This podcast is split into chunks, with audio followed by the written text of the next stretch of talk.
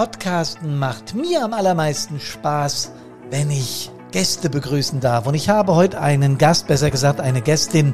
Ich bin überzeugt, die wird euch vom Hocker hauen. Wartet's ab. Ich verspreche nicht zu viel. Hier ist Hermann von Brandpunkt On. Servus, hallo und Gude!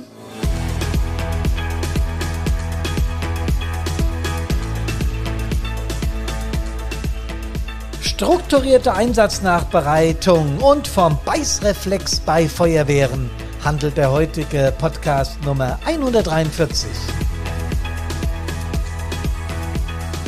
Im Interview mit Ausbilderin und Feuerwehrfrau Wiebke Tönnissen. Diese Lady hat wahnsinnig viel zu sagen, was Feuerwehr betrifft und ihr werdet wirklich beeindruckt sein, da bin ich sicher.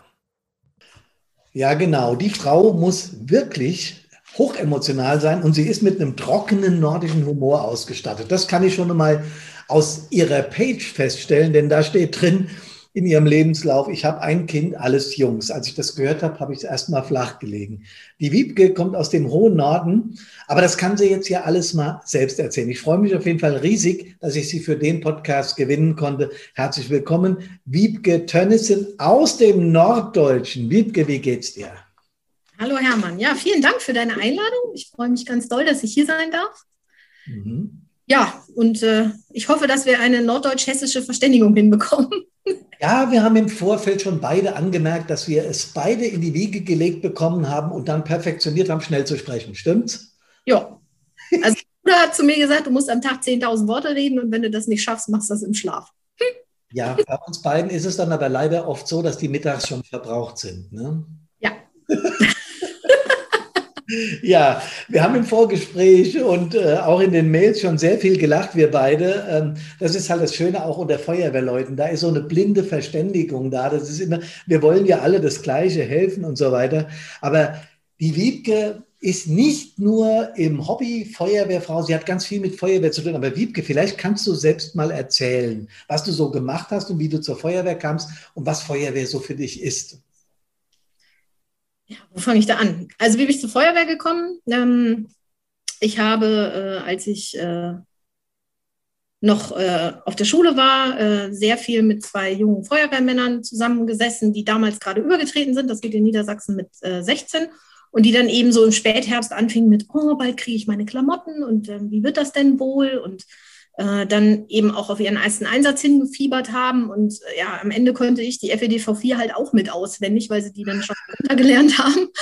Und äh, ja, dann war im Januar brannte bei uns ein Reitstall und da ging die Sirene und ich hatte da gerade einen Gipsfuß und ähm, als die Sirene dann ging, bin ich mit diesem Gipsfuß aus der Badewanne gesprungen und das tat echt weh, weil ich bin auf dem Fuß gelandet, der den Gips hatte und ja, dann habe ich gedacht, jetzt kannst du auch eintreten. Und dann bin ich erstmal heimlich zur Jugendfeuerwehr gegangen, weil meine Eltern das total blöd fanden.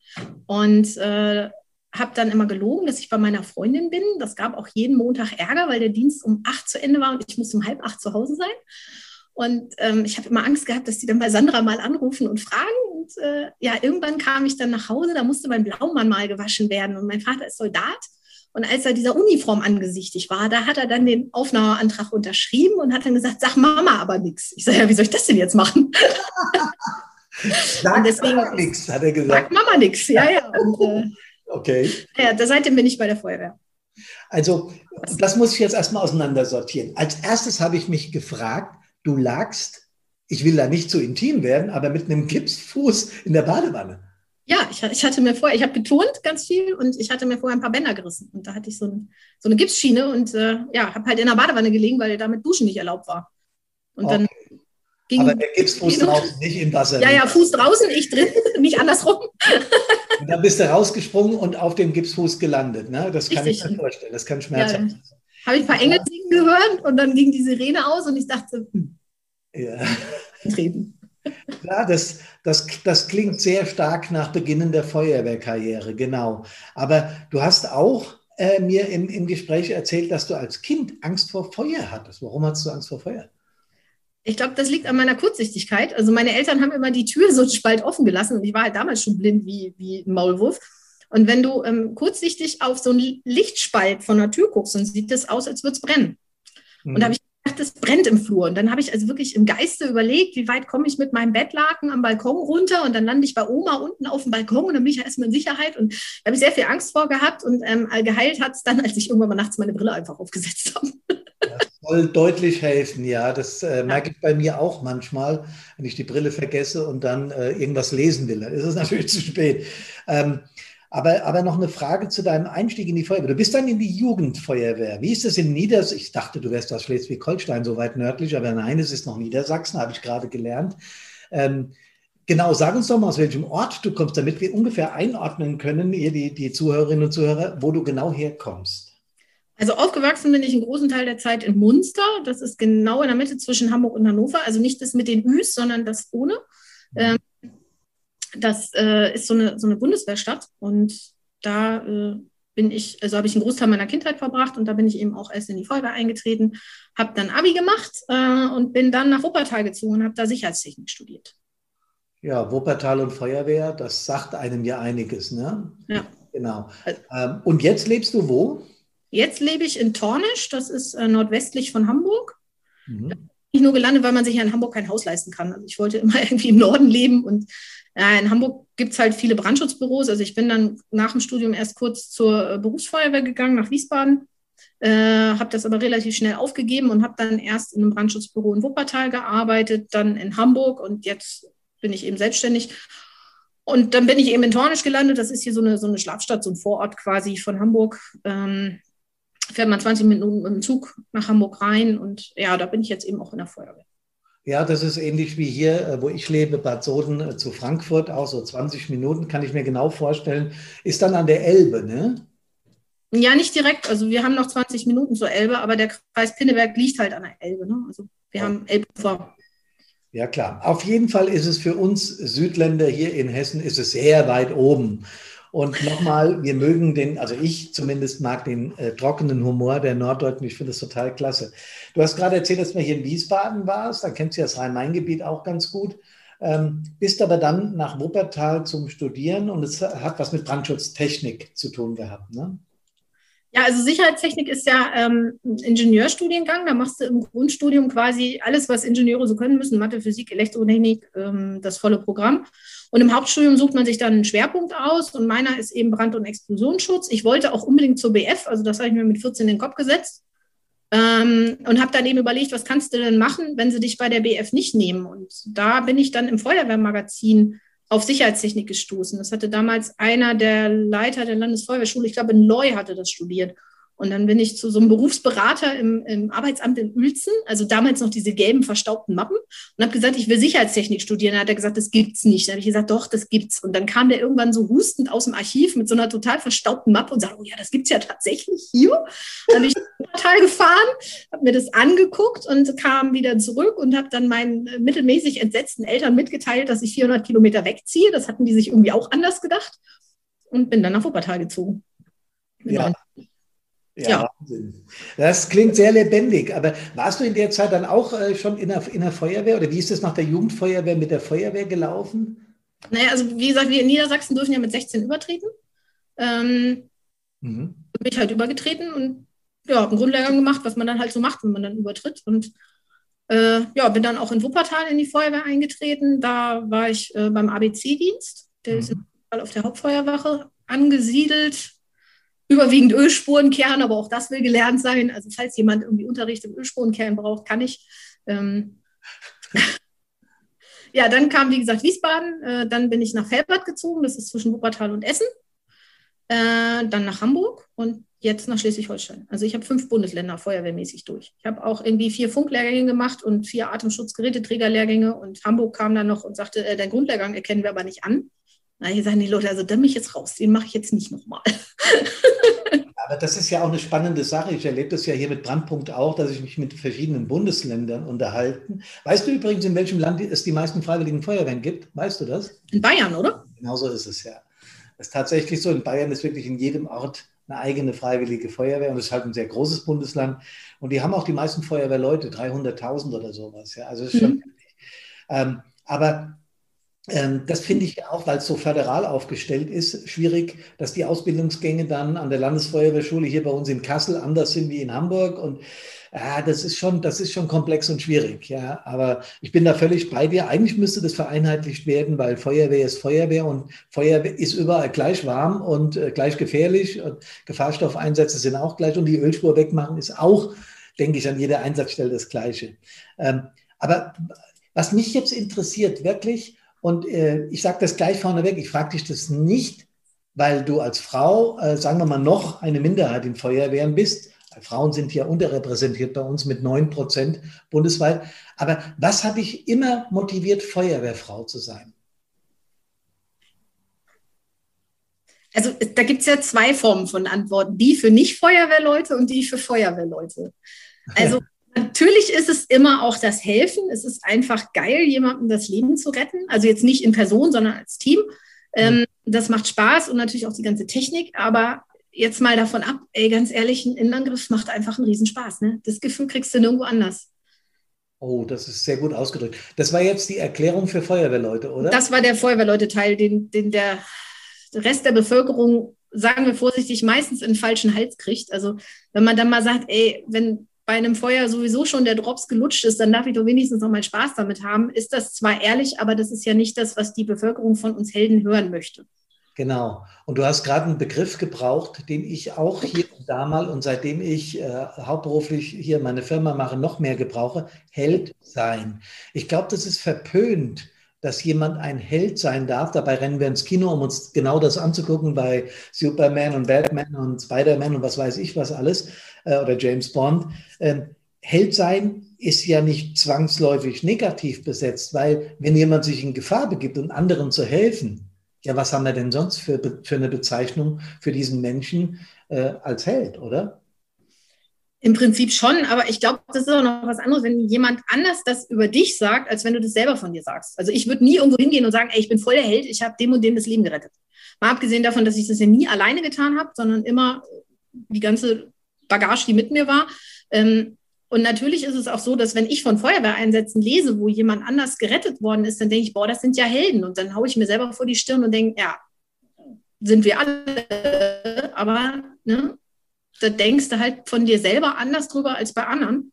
Und also ich würde das auch nie, es ist natürlich toll, dieses Gefühl, irgendwie da einen Unterschied gemacht zu haben, aber ich würde mich selber nicht Held nennen. Oder geht dir das anders? Nein, das geht mir nicht anders. Mir ist nur aufgefallen, dass das, äh, wir, wir reden in unseren, in unseren Ausbildungsgängen jetzt hier von, von mentaler Seite, von Brandpunkt aus, ganz oft über Motivatoren und Stabilisatoren. Also wenn es dir mal Mist geht in der Feuerwehr, wenn es mal, wenn es sich mal runterzieht, äh, eine Krach mit, mit dem Zugführer hast oder dein Wehrführer mag was anderes wie du oder du hast Probleme an der Einsatzstelle mit einem, äh, mit einem Wichtigen, der da jetzt gerade durch muss, obwohl äh, Gefährdung ist äh, und es, es stinkt dir wirklich bis zum Abwinken. Dann nehme ich meine Stabilisatoren her, schau, was sind die Gründe, warum ich Feuerwehrfrau oder Mann bin und dann geht es mir sofort wieder besser. Und da ist eines dieser Stabilisatoren, dieses gute Gefühl, geholfen zu haben. Und dann bin ich für Außenstehende, wenn ich mich da auch noch selbst in Gefahr begebe, ein Held. Und äh, ich sage es auch nicht über mich, da bin ich völlig bei dir. Das ist in unserer Gesellschaft verpönt, ja. Aber es ist, es ist eine Tatsache. Und genauso wie du sagst, wir können in, über gewisse Dinge in der Öffentlichkeit mit Menschen, die nichts mit Feuerwehr zu tun haben, gar nicht sprechen, ist das genauso ein, so, so, ein, so, so ein ganz deutliches Zeichen dafür, ähm, dass wir unsere Motivatoren in Feuerwehren im Prinzip für uns behalten. Ja, äh, um Eine davon. genau.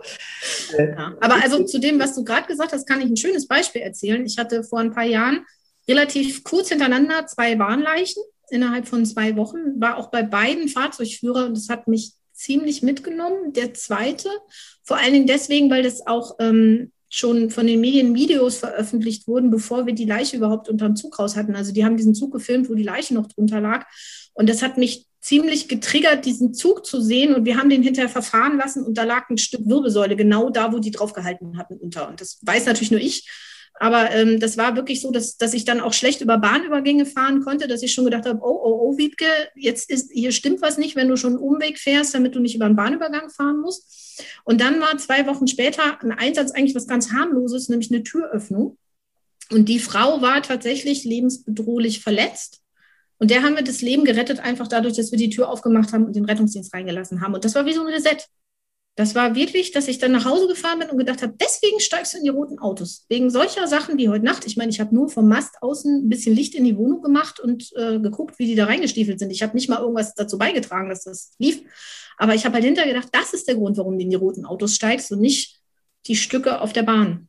Und dann war das wieder heile. Dann konnte ich auch wieder beim Bahnübergang fahren. Das war wie so ein. Du hast einen ganz. Dran, warum wir das machen. Ja, richtig. Und du hast einen ganz wesentlichen Grund benannt warum du es schaffst, äh, das Ganze zu resetten.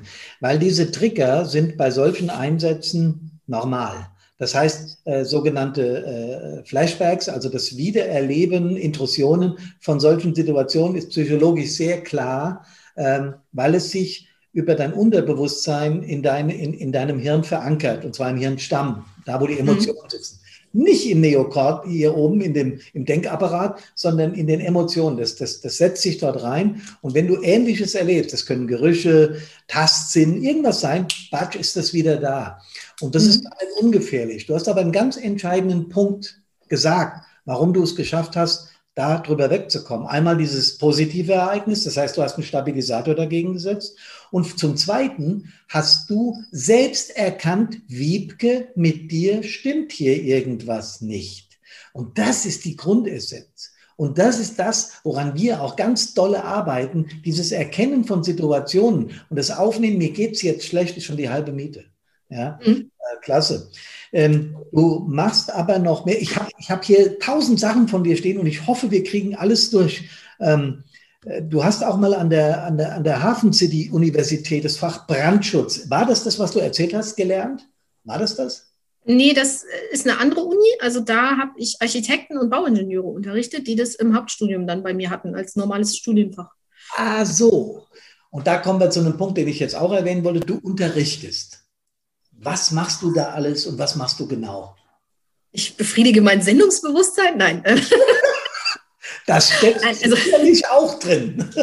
Also zum einen bin ich bei uns in der Feuerwehr Fachwart in Ausbildung. Das ist ein Posten, den gibt es eigentlich gar nicht. Ich glaube, den haben die damals geschaffen, damit ich endlich Ruhe gebe. Ich glaube, ich muss mal mit einem Wehrführer telefonieren. Das ist mein Ex-Wehrführer. Also der Posten ist schon, schon sehr alt inzwischen. Okay.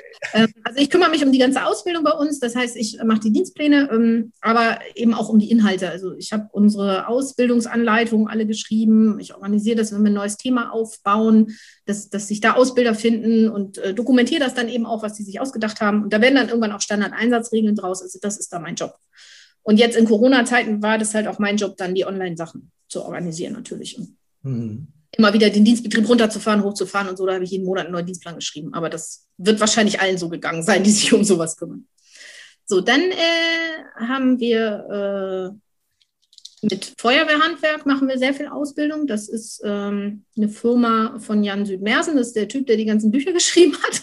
Mhm. Ähm, ja, das ist im Prinzip, also wir sagen immer, auch wenn wir das nicht sagen sollen, sagte mal jemand, der was von PR versteht, äh, das ist eine Selbsthilfegruppe. Also wir haben uns gefunden, wir sind alle, haben alle irgendwie den gleichen Schatten und äh, so unsere Idee ist es, Feuerwehren im Erstangriff irgendwie schneller und effizienter zu machen. Also sowohl von der Führungskräftevorbereitung her als eben auch tatsächlich die harte Arbeits, äh, die harten Arbeitsabläufe, also sprich, wie schaffe ich das mit einer Staffel innerhalb von anderthalb Minuten Löschangriff aufzubauen und fertig vor der Tür zu hocken? Wie schaffe ich das mit zwei Leuten, eine bewusstlose Person die Leiter runterzubekommen? Äh, wie schaffe ich das mit einer Staffel äh, bei einem Verkehrsunfall tatsächlich einen Erstangriff abzuarbeiten? Und das bilden wir praktisch aus, aber eben jetzt auch viel theoretisch. Wir haben jetzt sehr, sehr viel Online-Ausbildung angeboten auch. Ja, und dann bin ich noch bei der Landesfeuerwehrschule als Ausbilderin bei uns in Schleswig-Holstein. Da mache ich die Gruppenführung und äh, den Ausbilder der Feuerwehr mit. Und was, machst du da im Speziellen an? Wo ist denn eure Feuerwehrschule? In Harrisley bei Flensburg. Bei Flensburg, ne? also ganz, ganz oben. Danach kommt nur noch Dänemark. Ja, ja, aber da fährst du ja auch jedes Mal ein ganzes Stück, ne? Ja, klar. Ja, aber wenn ich aus der Schule rausgehe, kommt gleich die dänische Grenze und dahinter fängt das Lakritzeland an. Ah, ich verstehe. Auch hier haben wir wieder einen neuen Motivator entdeckt, liebe ja. Nein, also das macht mir einen Riesenspaß. Ich hatte das am Anfang nicht so richtig geglaubt, ähm, dass ich tatsächlich mit dem, was ich sonst so an Einsatztaktik ausbilde, noch eine klassische Gruppenführungsausbildung nach FEDV 3 hinbekomme überhaupt. Mhm. weil das ja doch sehr formal ist und da bestimmte Sachen einfach in der richtigen Reihenfolge laufen müssen und man ruft eben nicht zwischendurch per Funk schon mal nach dem Angriffstrupp und so, sondern die sollen ja ihre Erkundung fertig machen und so weiter und so fort. Ähm, aber es macht einen riesen Spaß. Das ist die Praxis, äh, die wir machen als Nebenamtliche und wir kommen dann dienstags, machen bis donnerstags und ich fahre donnerstags grinsig im Kreis, wenn ich nach Hause fahre. Also das kann ich nicht anders sagen. Und was, was ist da? Das ist oh, super. Du bist, äh, du kommst von selbst auf alle Themen. Ich muss überhaupt nichts fragen hier. Ähm, was ist da? Was begeistert dich da? Was ist da dein Stabilisator für die vielen Mühen? Weil du musst ja auch hin. Klar, kriegst ein paar Groschen für, äh, machst ja auch einen Job. Überhaupt kein, kein Ding. Aber was ist der Motivator, ständig hinzufahren, ständig wieder auszubilden, immer wieder anpassen, immer wieder neu, immer wieder arbeiten? Was motiviert dich? Also, was ich besonders schön finde an der Geschichte an der Landesfeuerwehrschule ist, die Leute kommen ja dahin, weil sie was lernen wollen. Also das sind ja schon, ich sag mal, die, die Gruppenführer aufwärts machen, das sind ja schon die Motivierteren. Man wird ja nicht einfach so, also bis auf ganz wenige, die sagen, ich habe mich nicht rechtzeitig weggeduckt, jetzt muss ich das hier machen, ähm, äh, sind die meisten ja doch sehr motiviert und das ist Erwachsenenbildung im besten Sinne. Also die haben alle Bock, die wollen. Und man sieht ja dann auch über die Woche, wie die zusammenwachsen und wie die an der Aufgabe wachsen. Also da sind Leute dabei, die stammeln sich wirklich Dienstagmittag einen am Funk zusammen, wo du denkst, oh Mann, ey, wie kriege ich dich denn jemals nach vorne rechts? Mhm. Und gibt man denen Dienstags Hausaufgaben und sagt, liebe Leute, ihr müsst zusammen Funken üben, das muss laufen morgen. Und dann sucht man sich die Leute raus, die das schon gut können und sagt, übt das bitte mit denen heute Abend. Ich schließe euch nochmal den Planspielraum auf, dass ihr euch da nochmal selber Lagen ausdenken könnt. Und dann auf einmal stehen die Mittwochnachmittag vor dir und hauen dir das Ding um die Ohren, dass du denkst, ey, wo kommt das jetzt her? Mhm. So, und also was mir nochmal passiert ist, was ich sehr, sehr schön fand, mich hat mal jemand, einer aus meinen allerersten Lehrgängen, der hat sich irgendwann später bei mir gemeldet und hat mir geschrieben, Wiebke, ich habe heute Nacht meinen ersten richtigen, ernsten Einsatz als Gruppenführer gehabt. Ich habe gemacht, was du mir gesagt hast mhm. und es funktioniert. Und das ist natürlich toll. Ne? Also wenn man, wenn man den Leuten dann wirklich was mitgeben kann und den, also ich kann denen ja nur das Handwerkszeug geben, dass sie das halt schon alles in sich tragen, diese Sicherheit und diese Ruhe und dann eben auch ihre Gruppe positiv zu beeinflussen, dass die nicht alle abdrehen. Ich glaube, am Fachwissen drehen wir da im Gruppenführer schon gar nicht mehr so viel. Das ist da schon weitgehend gesetzt bei denen. Aber wir können die natürlich dazu bringen. Ähm, also ich sage immer, Regel 1 ist, lass dich bloß nicht überraschen. Und wenn ich sie so weit habe, dass sie dann tatsächlich, wenn was Überraschendes kommt, erstmal einmal schlucken und sagen, okay, Regel 1, dann sind sie auch im Einsatz so weit, dass sie diesen halben Schritt zurück machen können. Ich weiß nicht, ob du dieses 10 für 10 kennst, 10 Sekunden für 10 Minuten. Mhm. Und äh, das ist eigentlich das, was dann Spaß macht, dass du siehst, dass wirklich erwachsene Menschen zwischenmenschlich an dieser ganzen Sache so sehr wachsen, dass sie hinterher in der Lage sind, die Verantwortung im besten Sinne für acht Leute zu übernehmen. Das finde ich total schön. Ich habe jetzt wieder so viel mitgenommen aus deinem äh, positiven Redefluss, dass ich dir wieder 100 Fragen stellen könnte. Ich muss mich aber auf einige beschränken, sonst müssen wir zwei Tage Podcast machen. Ähm, aber eins begeistert mich total, weil ich auch glaube, Handwerkszeug und Rüstzeug zu lernen in der Feuerwehr ist nicht schwer. Es ist schwierig, Situationen einzuschätzen, mit denen du überhaupt 0,0 rechnest. Und es ist schwierig, Reaktion von Menschen im Einsatz, also, also von, von, von potenziellen Opfern oder von, von Beteiligten, von, von trauernden Menschen, all das in, in Sekunden, in Zehntelsekunden schneller abzuschätzen und immer, sagen wir so ein bisschen die Angst im Nacken macht keine Fehler, weil es könnte ja fatale Auswirkungen haben. Und ich glaube, du hast mir gerade vermittelt, dass das eine deiner Hauptaufgaben in Führungslehrgängen ist. Ich denke schon. Also wir haben ein, eine so eine Übung, kann ich jetzt nicht genau erzählen, was, weil ja vielleicht Leute dazu gucken, die das noch machen wollen. Es ist ein Maschinenunfall und der ist dermaßen absurd, dass, also ich würde sagen, 90 Prozent der Leute, die diese Lage kriegen, die machen die Tür zu diesem Raum auf und machen die gleich wieder zu. Mhm.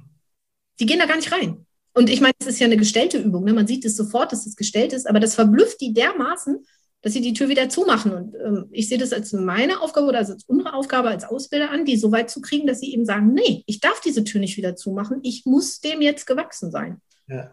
Ich muss da jetzt durch. Und mir fällt auch was ein. Das ist ja das, dieses Grundvertrauen entwickelt man dann ja auch mit den Jahren, dass du weißt, okay, wir sind halt auch die Feuerwehr. Ne? Wenn wir das verkacken, eine 113 gibt es nicht. Du kannst ja nicht irgendwen anrufen und sagen, könnt ihr das mal wieder heile machen hier. Und es ist ja eigentlich auch immer so, dass du einen dabei hast, der die richtige Idee hat. Das muss nicht unbedingt die Führungskraft sein, kann auch jemand aus der Mannschaft sein. Hauptsache ist, du hörst den zu. Entscheidend ist, dass das Team funktioniert und dass dann alles wahrgenommen wird. Ja, also auch eines der großen Geheimnisse Ähm, wenn, die, wenn die Deutschen in, äh, bei der Europameisterschaft ein Spiel verkacken, dann ist das traurig. Da hocken erwachsene Männer auf dem Rasen und heulen. Äh, wenn wir das verkacken, dann hat das eine andere Dimension. Und das predige ich auch immer wieder. Das macht was mit dir als Mensch. Äh, ja. Dieses Wissen macht was mit dir als Mensch. Und wenn man das weiß, das Wissen darum, das Realisieren darum ist schon die halbe Miete. Und äh, da bin ich völlig bei dir. Ja, du hast von Feuerwehrhandwerk erzählt. Ähm, und das ist äh, die, diese von Jan Südmersen und so, der ist ja relativ bekannt, aber du bist es auch inzwischen oder eure Ausbilder grundsätzlich. Ähm, Du hast ja, was ich nicht wusste, ist, dass ihr auf die Geschwindigkeit am Anfang des Einsatzes reflektiert. Das war mir gar nicht klar. Kannst du das vielleicht noch ein bisschen umschreiben, weil das interessiert sicherlich unsere Hörerinnen und Hörer auch. Ja, also äh, ich finde es immer besonders absurd. In fast allen Bundesländern ist geregelt, wie schnell wir da sein müssen. Ne? Acht Minuten, zehn Minuten, zwölf Minuten, je nachdem, in welches Bundesland du guckst. Aber was passiert, wenn ich die vier gedrückt habe? Das ist nirgendwo mehr geregelt. Das heißt, dann kann ich mir theoretisch alle Zeit der Welt lassen. Nee, kann ja nicht sein. Deswegen bin ich ja nicht mit Blaulicht unter Tütata dahin gefahren. Und ich finde, es muss halt schon irgendwie klar sein, dass wenn wir da ankommen, dass das so schnell wie möglich gehen muss. Und dieses so schnell wie möglich, das muss man sich halt vorher vielleicht auch mal als Ausbildungsziel definieren. Einfach nur zu sagen, an der Einsatzstelle muss das halt schneller gehen als im Übungsdienst, aber was dann dieses schnell ist, weiß immer noch keiner. Ähm, das ist, glaube ich, heute nicht mehr zeitgemäß im Sinne einer modernen Feuerwehrausbildung. Ähm, du hast eben schon den Vergleich mit der Fußballmannschaft getroffen, den habe ich auch relativ häufig so in meinen Ausbildungen. Die üben jeden Tag Elfmeterschießen im Training und wir üben auch Elfmeterschießen, aber ohne Anlauf. Mhm. Und, äh, was ist daran falsch, ähm, beim Üben tatsächlich mal eine Stoppuhr in die Hand zu nehmen? Natürlich erst, wenn die Leute die Abläufe beherrschen, nicht vorher. Und zu sagen, wir gucken jetzt mal, wie lange das dauert. Ne? Also ja. Es Jede Feuerwehrausbildung beinhaltet das in Ansätzen schon. Ne? Also es geht los mit, wie lange darf ich eigentlich brauchen, um mich mit Atemschutz auszurüsten? 60 mhm. Sekunden, 90, 120. Ähm, aber eben auch, wie schnell kann man denn wirklich einen Löschaufengriff aufbauen, wenn es um die Wurst geht? Ich rede jetzt nicht vom Containerbrand, ne, das ist egal, aber ähm, ich rede tatsächlich vom berühmten Feuerwehr Y im ersten oder zweiten Stock. Feuer Y, Feuerwehr. ähm, oder auch von solchen Sachen, wie lange darf ich denn für eine große Seitenöffnung brauchen? Ja. Ne, natürlich ist es schwierig, das zu sagen. Hängt vom Treppenraum ab, hängt vom Auto ab, hängt von der Verformung ab. Aber so grundsätzlich, glaube ich, kann man da sehr gut ein paar Zeiten dran nageln und eben auch sagen, das geht. Und wir haben zum Beispiel für uns definiert, 90 ähm, Sekunden ab Befehl, kriegst einen Löschangriff aufgebaut. Ja, ja, ja, klar. Das, das ist ganz witzig, wenn man das dann sagt. Dann gibt es zwei Sorten von Antworten. Die eine Hälfte sagt, ah, wir sind doch eine freiwillige Feuerwehr und wir machen es doch alle nebenbei und außerdem ist abends und ich habe heute schon gearbeitet und äh, kann ich eigentlich die Flammschutzhaube ablassen? Und die andere Hälfte überlegt dann erst kurz, macht dann die Augen schmal und sagt 80. Und dann geht's los. Und also der Rekord Feuerwehrhandwerk mäßig, wenn ich irgendwo zur Ausbildung hinfahre, liegt bei äh, 60, 64 Sekunden. Aha. Aufgestellt übrigens von einem gemischten Angriffstrupp, einer Frau und einem Mann. Ja, ja, sehr schön. Ähm, ja, Geschwindigkeit ist keine Hexerei und äh, ich habe ich hab dir ja auch im Vorgespräch erzählt, dass ich früher viel äh, Feuerwehrwettkämpfe gemacht habe. Bei uns heißt das Leistungsübungen. Ne? Und äh, wir haben natürlich drillmäßig Schläuche ausrollen und wieder einrollen geübt und äh, Pumpe bedienen und äh, Kuppeln und so drillmäßig geübt. Und ich muss dir sagen, da habe ich natürlich auch ganz schnell den Sinn hinter dieser Leistungsübung entdeckt, weil wir waren im Einsatz natürlich Weltspitze. Das hast ja, du so drin, dass es in einer Geschwindigkeit gibt, wo andere Feuerwehrleute sagen, wie habt ihr das jetzt hingekriegt? Ja, wir üben das mäßig. Und so ist genau. es. Das ist Muskelgedächtnis. Ne? Irgendwann kann der Körper das ohne denken und dann geht es halt schneller. Genau so ist das. Ich habe äh, auf deiner Page im, im, Feuerwehrhandwerk gesehen, dass du äh, noch nebenbei Familie hast, jede Menge Hobbys. Wie bekommst du das zeitlich alles unter einen Hut? Wie machst du das? Keine Ahnung, eins nach dem anderen. Ich weiß nicht. Also ich bin ein Typ, der gerne einen Plan hat. Ähm, also ja, was hat der gerne? Einen Plan hat. Ach so. Ähm, mhm. okay. Aber ich glaube, so viel mache ich eigentlich gar nicht. Also wenn ich mir überlege, dass jemand anders aus meinem Bekanntenkreis, der trainiert nebenbei eine Kinderhandballmannschaft, der ist viermal die Woche dafür unterwegs. Also so viel mache ich für die Feuerwehr zum Beispiel nicht. Und Aha. ja, ansonsten hm, ist das halt alles eine Frage, wann mache ich was? Also, ja, also Organisation. ich nur mhm. Feuerwehr und dann gibt es aber auch Tage, da sitze ich mit einer Freundin auf der Terrasse und trinke den ganzen Nachmittag Kaffee. Also, hm. Ist so, ja. Äh, bei mir war das dann immer so, alles, was ich geplant, ich bin der Planer vor den Herren, ne? also hier muss immer exakt und überhaupt und da zehn Minuten das und Jo, und dann als Feuerwehrmann habe ich ganz schnell gelernt und später als Feuerwehrchef noch mehr. Jo, wenn der Piepser geht, war es das mit deiner Planung, mein Freund. Vergiss es, ja. Und wir hatten so 400, 500 Einsätze im Jahr. Da war meine Planung am Ende des Jahres dann zwei Jahre nach hinten geschoben. Das, das, das, lehrt Feuerwehr dann auch, dass wir eben nicht planen können, ja, und dass wir schnell entscheiden müssen und so weiter. Ich habe eine Menge über dich gelesen. Unter anderem habe ich einen Artikel im Feuerwehrmagazin gelesen, Beißreflex bei der Feuerwehr. Es ist immer noch dass die, die Ausnahme, dass eine Feuerwehr sich mit ihren Fehlern äh, befasst oder die erfasst und Strategien zur Fehlervermeidung verarbeitet. Das ist schon harter Tobak liebe Frau Tönnissen. Aber meine Erfahrung deckt sich mit deiner. Was hast du mit dem Artikel gewollt oder was war, dein, was war deine Motivation, so einen Artikel zu schreiben? Also bei der Beißreflex-Geschichte, eigentlich ging es darum, wie im Internet mit Kritik an Feuerwehren umgegangen wird. Mhm. Äh, weil ich halt immer wieder diese Kommentare lese, wenn irgendjemand was Schlechtes über Feuerwehren schreibt, äh, der soll erstmal selber 30 Jahre bei der Feuerwehr sein und wenn der jetzt ein Feuer hat, dann kommen wir zu dem nicht mehr und also so ein Zeug und das finde ich ganz, ganz schlimm, weil das halt auch unser Bild in der Öffentlichkeit nicht eben besser macht, wenn wir so aggressiv reagieren auf jemanden, der eigentlich vielleicht nur eine berechtigte Frage hat. Mhm. Diese Fehlerkultur ist halt so eine Sache, das hängt, glaube ich, direkt an dieser Heldengeschichte dran. Also natürlich ist es so, dass wir am besten null Fehler machen sollten. Das. Bringt schon mit sich, dass wir eben äh, tatsächlich alarmiert werden, wenn die Leute ein nicht mehr selbst zu lösendes Problem haben. Aber gleichzeitig ist es so, dass wir Fehler machen. Und wenn wir das akzeptieren würden, dass wir diese Fehler machen und das statt, statt das wegzudrücken als Lernmöglichkeit sehen würden, dann hätte so ein Fehler wenigstens noch was Gutes. Aber ich meine, es ist eben kein Qualitätskriterium für eine Feuerwehr zu sagen, das Feuer war ja am Ende aus. Ne, das ist kein guter Einsatz. Ein guter Einsatz ist, wenn ich die richtigen Sachen zur richtigen Zeit und auch in dem richtigen Tempo getan habe. Und wenn ich eins davon nicht erfülle, dann habe ich noch einen Verbesserungsbedarf. Und wenn ich mir den eingestehe, dann ähm, können andere und auch ich selber natürlich von der ganzen Sache ja viel mehr lernen, als wenn ich mir einfach auf die Schulter klopfe und so, oh, wir gehen jetzt mal alle nach Hause, super Einsatz gewesen. Ja. Und da haben wir, glaube ich, noch sehr, sehr viel Verbesserungsbedarf. Also ich habe bei uns aus, aus Kanada importiert eine sogenannte strukturierte Einsatznachbesprechung. Das heißt, wir haben für äh, Einsätze ein, das ist richtig ein Formular. Und bei uns ist es so geregelt, dass dann alle Führungskräfte zusammenkommen, die bei diesem Einsatz beteiligt waren. Und jemand leitet diese Besprechung, der bei dem Einsatz nicht da war, aber mindestens die gleiche Qualifikation hat wie der Einsatzleiter. Und der führt dann anhand dieses Bogens durch diese Nachbesprechung. Es geht also damit los, dass man erstmal wirklich den zeitlichen Ablauf aufarbeitet und sich dann eben fragt, okay, haben wir uns an unsere AO gehalten, haben wir uns an unsere Standardeinsatzregeln gehalten, was ist gut gelaufen, was ist nicht gut gelaufen ähm, und wo haben wir eben auch Verbesserungsbedarf in der Ausbildung.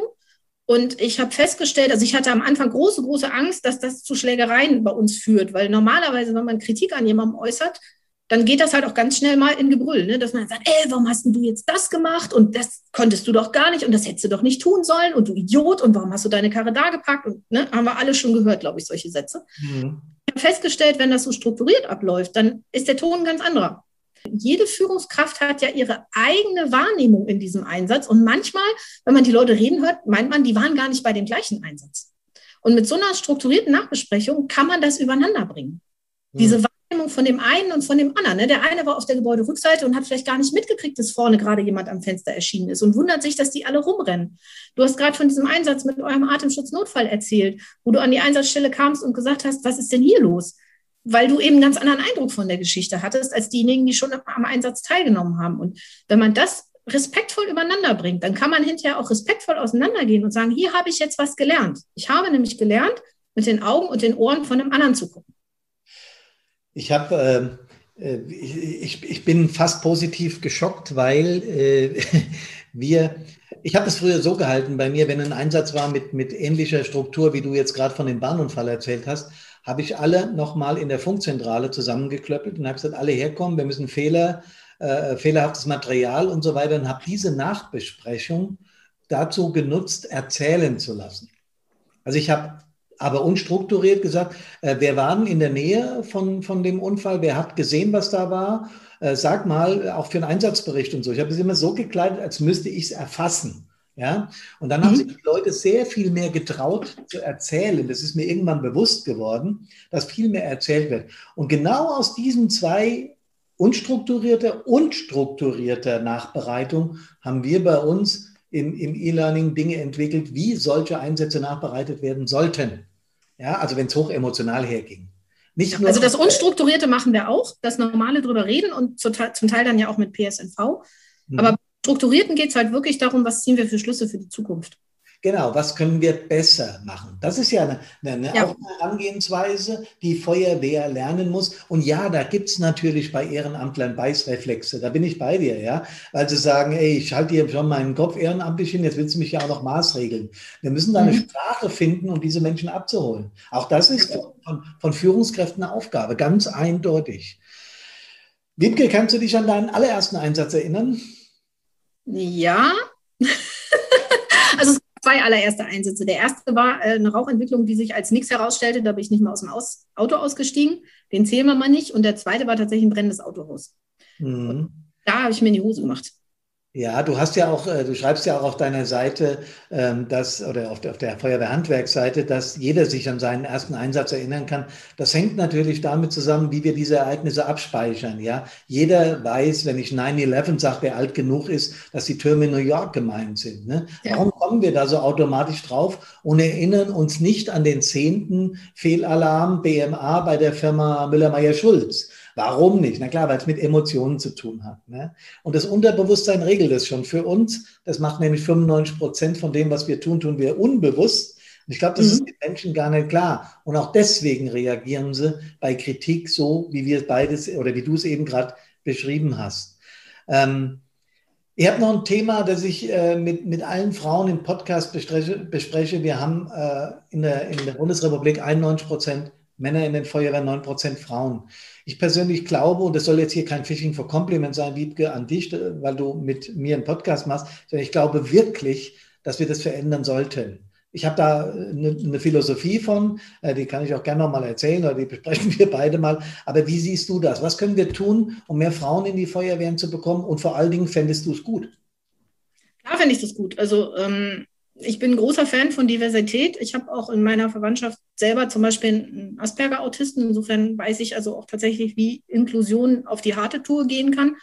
Ähm, wobei Behinderte und äh, andere Minderheiten ist natürlich noch was anderes, weil Behinderte andere Bedürfnisse haben. Aber ähm, grundsätzlich finde ich das gut, wenn eine Feuerwehr möglichst unterschiedlich ist, weil ähm, in jedem Einsatz kann jemand vor uns stehen, der genau diese Eigenschaft braucht, die einer mitbringt. Und mhm. Frau ist oder auch jemand, der Arabisch spricht zum Beispiel ähm, oder einfach jemand, der besonders klein ist, wo ein Kind keine Angst vor hat. Ne? Da gibt es ja hundert Möglichkeiten, wie man jemanden erreichen kann. Ähm, und ich glaube, da ist auch sehr viel gesamtgesellschaftlich noch gefragt. Also ich erlebe das immer wieder, dass schon kleine Mädchen denken, dass nur Männer zur Feuerwehr gehen können. Das geht in Büchern los, wo immer nur Feuerwehrmänner drin sind. Selbst meine Nichte hat geglaubt, dass es nur Feuerwehrmänner gibt, obwohl sie nun wirklich eine Tante hat, wo es ständig dran steht. Mhm. Das geht aber dann auch weiter mit diesen klassischen Rollenbildern. Also wenn du auf dem Tag der offenen Tür eine Frau ansprichst und sagst, willst du nicht mal vorbeikommen, dann sagt die, nee, also für mich ist es gar nichts, aber ich schicke dir mal meinen Mann. Ähm, und da ist, glaube ich, unsere Aufgabe, also von den Feuerwehrfrauen, die schon da sind, dass wir tatsächlich einfach sichtbar sind. Und zwar sichtbar im Sinne von selbstverständlich sichtbar. Also jetzt nicht dieses, ich sag mal, plakative, huhu, guck mal, ich bin eine Feuerwehrfrau, sondern dass einfach mal in der Zeitung steht, Einsatzleiterin Tönnissen. Oder ähm, dass man einfach auf dem Tag der offenen Tür ähm, mal sieht, hey, hier gibt es weibliche Führungskräfte oder das, das, da fährt eine Feuerwehrfrau das Auto. Mhm. Ähm, und da ist, glaube ich, einfach gefragt, dass wir das möglichst selbstverständlich transportieren, dass wir das eben auch können und dass das ähm, jeder kann, der es will. So. Mhm. Da bin ich ein großer Fan von so Selbstverständlichkeitskampagnen wie dieses früher aus NRW zum Beispiel das Frauen an den Brandherd, das fand ich ganz toll. Oder auch das Macht ein Kind stolz aus Bayern, diese Kampagne, ähm, wo einfach ganz selbstverständlich zu sehen ist, dass wir alle den gleichen Job machen. Und ähm, da ist einfach viel zu tun. Das ist natürlich auch schwierig, weil natürlich nicht man ständig irgendwo eine Feuerwehrfrau hochhalten kann und sagen kann, guck mal, wir haben auch eine Frau. Ähm, aber wenn wir einfach selbstverständlich in der Öffentlichkeit zu sehen sind, und man das mitbekommt, dass das geht, äh, dann sind wir da auf dem richtigen Weg, glaube ich. Also da bin ich auch wieder völlig bei dir. Ich glaube, ähm, ich, hab, ich war auch über die Zahl geschockt. 9 Prozent, da habe ich gedacht, wo, wo, wo gibt es nur, in Anführungsstriche, 9 äh, Prozent Frauen in Feuerwehren, weil hier bei uns im, im Rhein-Main-Gebiet erlebe ich das mehr. Also ich würde sagen, ich hätte es auf ein Drittel geschätzt, wenn ich es hätte schätzen sollen. Ja, hier in meiner Heimatstadt ist es so, da kenne ich die Zahlen, da weiß ich das. Etwa ein Drittel sind Frauen. Ähm, da in der Bevölkerungs, äh, äh, da im Bevölkerungswert äh, halbe halbe ist, also halb Männer, halb Frauen, sollte man das auch irgendwann hier hinbekommen. Ich, ich, ich sage das auch aus dem Grund, jetzt sage ich doch was über meine Philosophie, weil ich glaube, dass gerade der Bereich, den ich versuche mit Brandpunkt äh, abzudecken, diese mental-emotionale Vorbereitung auf den Feuerwehrdienst, nicht nur auf den Einsatzdienst, sondern auf den Feuerwehrdienst, weil ich merke, es hat wahrscheinlich Gründe, warum die, warum die Ladies die Babys bekommen. Das hat was mit, mit Emotionen oder mit emotionaler äh, Denkweise zu tun. Und ich glaube, da können wir durchaus ein bisschen mehr von gebrauchen. Ja? Ich will das nicht klassifizieren, weil hier müssen auch Männer und Frauen gleich äh, sein, aber mir wäre es recht, wenn wir ein paar mehr in die Feuerwehren bekämen. Ich habe noch zwei also, Sachen. Ja, dazu würde ich gerne einen kurzen Punkt sagen. Ähm, das was ich immer wieder gesagt kriege, so, ah, ihr Frauen, ihr seid ja gut für die Stimme und für die Emotionen. Also da bin ich zum Beispiel ein schlechtes Beispiel. Ich bin mega undiplomatisch, ich bin ein totales Trampel. Ähm, echt, da bist du viel empathischer und einfühlsamer, als ich das jemals werden werde. Also ich bewundere dich total dafür, was du für Antennen hast. Ne? Ich bin dann immer so, oh, huch, hier war eine Wand. Ja. Hm, hm. Und bin dann schon wieder zehn Leuten auf die Füße getreten. Also das ist nicht unbedingt am Geschlecht festzumachen, wer da sensibler ist. Und äh, ich, ich habe das mal gesagt, bei uns haben sich mal ganz viele in Jahre gekriegt. Und dann habe ich da versucht zu vermitteln und dann habe ich auch echt ganz deutlich zu den Leuten gesagt, Leute, wenn ich hier die diplomatischste in der Runde bin, dann macht ihr ganz was furchtbar falsch. Also und äh, das ist nicht unbedingt eine weibliche Eigenschaft, diese Diplomatie. Nee. Äh, dann immer wieder mir anhöre, wenn ich mal sage, was ich will, dann bin ich zickig und nicht durchsetzungsstark. Ne? Also auch andersrum ist das gelabelt. ja, und, und das meine ich ja genau. Diese Labels müssen weg. Ja? ja. Diese Labels müssen weg. Äh, der, äh, wir Kerle versuchen in irgendeiner Form Kerl zu sein. Und die Frauen sind da an der Stelle weicher, äh, anschmiegsamer, was weiß ich. Ja? Und das ist in der Feuerwehr, das erlebe ich ja jetzt nicht nur bei dir, ist es im Einsatz wurscht. Ja. Ich, ich merke nur, dass tatsächlich Männer eher in Feuerwehren harte Rollen spielen. Und ja. ich sage bewusst spielen. Und deswegen habe ich das gemeint, wäre es ganz gut, wenn wir da mehr Ausgleich hinbekämen. Weil das müssen wir gar nicht. Das haben wir gar nicht nötig. Ja? Ähm, ich, ich erzähle, äh, also vor Corona bin ich mit meinem Vortrag durch die Lande gezogen, als damals der junge Mann ums Leben kam. Und als ich in der Klinik stehe und äh, wir mussten kurz raus, weil die dann die lebenserhaltenden Geräte abgestellt haben, ich gehe wieder rein, scheint dem jungen Mann die Sonne ins Gesicht. Äh, hm. Und er lebt nicht mehr. Ja? Und ich stehe da mit seinen Eltern und seinem Bruder. Und jedes Mal, wenn ich diesen Moment erzähle, vor Menschen, jetzt mit dir hier äh, im Podcast habe ich da nicht so das Problem mit. Aber wenn ich jetzt vor vielen Menschen erzähle, muss ich zwei Sekunden innehalten, weil mein Hals zugeht. Jedes Mal das Gleiche. Und das kriege ich auch nicht weg, weil das ist so eine starke Emotion, ja. Und das weiß ich und damit kann ich leben und umgehen. Aber ich weiß auch, dass viele meiner Geschlechtsgenossen genau mit diesen Dingen eben nicht umgehen will. Wiebke, wir könnten noch anderthalb Stunden schwätzen. Ich bin ganz sicher. Und ich glaube auch, dass wir einen zweiten Podcast machen müssen, weil wir gar nicht alles unterbringen, was wir bestellen wollten, äh, besprechen wollten. Ich habe hier eine Liste von Fragen, die ich der Wiebke habe zukommen lassen. Davon haben wir jetzt, naja, ich sage mal, mal ein Drittel geschafft. Zum Abschluss habe ich aber noch was, was mich äh, an der Wiebke begeistert hat. Du hast ja ein eigenes Brandschutzbüro, soweit ich das weiß. Ne? Oder ja. Was machst du da?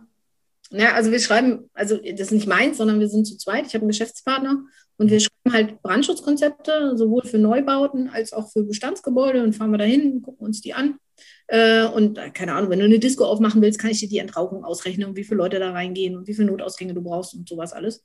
Und dann fahre ich auf die Baustelle und mecker, da haben mich dann immer alle ganz doll lieb, weil Brandschutz kostet ja ganz viel Geld und wenn es nicht brennt, dann sieht man es nicht. Und dann mache ich halt auch so Brandschutzhelferschulungen und bin Brandschutzbeauftragte in zwei Betrieben und so halt. Ja, dann, dann sag uns doch kurz deine Page, dass äh, vielleicht Menschen, die zuhören, da drauf gehen können.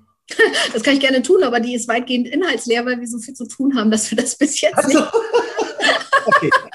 Also ja, ja aber sie ist in Arbeit. Also äh, wir haben jemanden jetzt dran gesetzt zu unserem zehnjährigen Firmenjubiläum, äh, dass da endlich mal eine Homepage draus wird. Es wäre ibp-brandschutz.de, aber wie gesagt, das ist seit zehn Jahren eine Startseite und sonst nichts.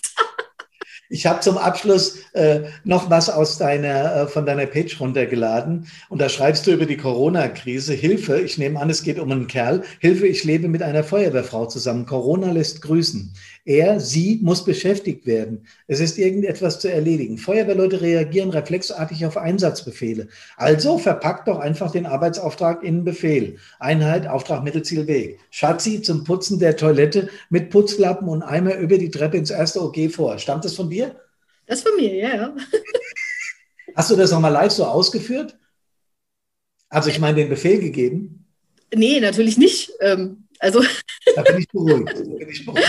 Aber es ist tatsächlich so, also ich habe es ja eben schon erzählt, in meiner Familie gibt es einen Asperger-Autisten und der braucht zum Beispiel auch ganz klare Arbeitsaufträge. Mhm. Äh, einfach sehr strukturiert. Also das, was wir da mit Einsatzbefehlen machen, das hilft tatsächlich auch im täglichen Leben, wenn man es vielleicht nicht gerade über den Hof brüllt. Ne? Aber auch wenn ich zu meinen Mitarbeitern sage, ich möchte jetzt, dass du die Brandschutzpläne bis dann und dann fertig zeichnest, da soll das und das und das rein, dann funktioniert das in der Regel besser, als wenn ich sage, ja, guck dir die Sachen mal an und sag mir mal, was du denkst. Ne? Also klarer Auftrag. Ne? Ja. Wie im Feuerwehr. Das war jetzt eine scherzhafte Kolumne ne, mit dem Ja, klar. Liebe Wiebke, äh, ich äh, empfinde, dass du, du hast gerade gesagt, dass du da manchmal vor die Wand rennst und geradeaus bist, aber du tust das mit einer, das kann ich jetzt nach diesem Gespräch behaupten, mit einer richtig guten Prise Humor. Und auch ich habe gelernt, ich bin auch ein Kasper, ich bin, bin Musiker im Hobby und so, habe eine Band, ähm, dass, dass vieles sich über Humor regeln lässt. Erlebst du das in, deinen, in deiner Feuerwehrkarriere auch? Ja, also Humor und dickes Fell. Ne? Wenn gerade wenn man sich so ein bisschen exponiert und eben auch eine Führungsposition übernimmt, wenn man da alles persönlich nehmen würde und nicht über sich selber lachen könnte, ich glaube, dann wird es relativ schnell in der Depression enden. Ähm, ja. Und äh, Depression ist eine schwere Krankheit, sagen wir mal eine depressive Verstimmung, aber auch das ja. öfter, dass Kameradinnen oder Kameraden zum Einsatz kommen, zur Übung kommen und einfach schlicht schlecht drauf sind. Wenn sie aus der Übung oder dem Einsatz rausgehen, sind sie dann wieder besser drauf. Also Feuerwehr kann auch da unterstützen. Liebe Liebke Tönnissen, Herzlichen Dank für dieses tolle Gespräch. Ich bin geflasht und bin gespannt, wie die Hörerschaft, die geneigte, auf dich reagiert. Da bin ich schon mal sehr auf die Reaktion gespannt. Ich, ich auch. Ganz herzlich danken für, äh, für diesen Podcast und freue mich schon, wenn wir das nächste Mal zusammentreffen. Vielleicht mal live auf irgendeiner Feuerwehrmesse oder so, kann ja sein. Bald gibt es ja die Interschutz wieder im nächsten ja, Jahr. Ja, Feuerwehrhandwerk hat einen Standort. Genau, und wir auch. Dann werden wir uns zwangsläufig sehen. Ich freue mich bis dahin. Ganz, ganz liebe Grüße in den Norden und das Schlusswort hast du.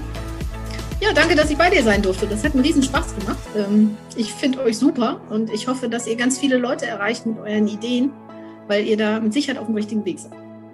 Herzlichen Dank und alles Gute für dich. Ne? Dankeschön.